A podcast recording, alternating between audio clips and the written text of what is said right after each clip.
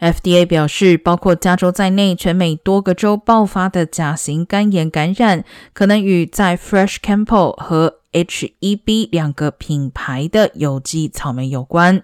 这两个品牌的新鲜有机草莓在全国多家零售商销售，包括 Aldi、Kroger、Trader Joe's 和 Walmart 等连锁超市。